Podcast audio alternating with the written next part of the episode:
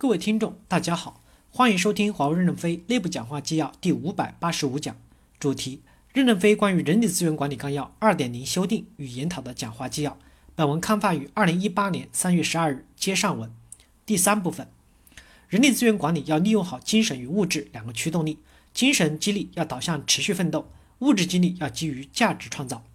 在精神激励方面，要坚持强调核心价值观。将公司的愿景使命与员工的个人工作动机相结合，这就是集体主义下面的个人主义。品德与责任结果是干部选拔的两个基座，在此基座上面的小数要比生产质量与速度，要构建信任、协作、奋斗的组织氛围，逐步实施以信任为基础的管理，持续激发组织与员工的积极创造的精神动力。每个员工都有自己的价值观、使命感，基层员工也会有使命感，但是不用承载太多。高层领导主要做政策规则，使命感要强，不同层次不能统一标准，不排斥有少数的二等兵，使命感很强。每个人存在的动机也允许不一样，至少权重不一样。我们假设有少量一群人是胸怀大志，但是不能号召所有二等兵都要转为统帅。大多数的人是干一行爱一行专一行。公司的核心价值观是统一的，但是在传播时可以分类分区域，采用不同的要求和标准。对优秀的人才。超优的人才倾斜是给予机会上战场，不是立即提升职级。做出成绩后才能把职级升上来。我们要以规则为中心，而不是人治。责任结果的理解不一定是要抱个金娃娃，抱个泥娃娃也可以。从物质激励方面，我们还是要强调物质回报的理念是多劳多得。在物质回报的分配上，多劳多得是理念，分享机制是手段。对内部可以有一次分配和二次分配，获取分享制要向外延伸。延伸到整个价值链里面去，这样让所有的内外部的优秀人才参与到价值创造和价值分配的过程中，从而实现价值创造的合理化。将来会进一步的改革长效、长期的激励机制和短期的激励机制。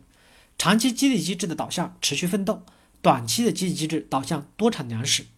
长期的激励机制现在有饱和，但饱和以后还会不会导向长期奋斗呢？所以。我们现在试点在低职级员工里面，从总收入中提出百分之二十去买股，你干得好，多拿钱，多拿奖金，以总收入的一部分，你就可以多购股。如果你的总收入低于当年的同职级的平均值的一定程度后，那你当年股票就不要买了，就放弃一年，没有饱和线了，大家可以不断的重封，这才是长期的激励机制。长期激励的分配重点瞄准中基层员工中的持续优秀的、有使命感的那一部分人。这些人是未来的主观、高级专家和高级职员的基础，我们要鼓励这一部分人，而不是撒胡椒面。短期激励机制，大家现在说三比一，短期激励太强烈了。三比一是根据经验得到的，将来可以订正一个可能更合理的系数。要针对基层、中层、高层、市场、研发、职能、作战与支撑等不同人群的贡献性质和激励诉求，来差异化的薪酬结构中长期和短期的构成比重。薪酬的结构管理不能一个模子，执行不能一刀切。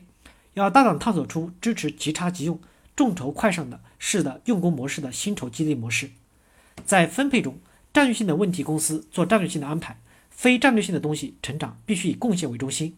有些业务你说的天花乱坠的好，不产生利润就没有利益分享，这样评价机制慢慢就会有一个科学的方法。对于公司业务边界内成熟业务的获取分享制要优化，逐步引入追加奖励、战略奖励等措施。不仅让多打粮食的工作得到当期的回报，也要让增加土壤肥力的努力获得合理的收益。追加奖励也是一种奖励。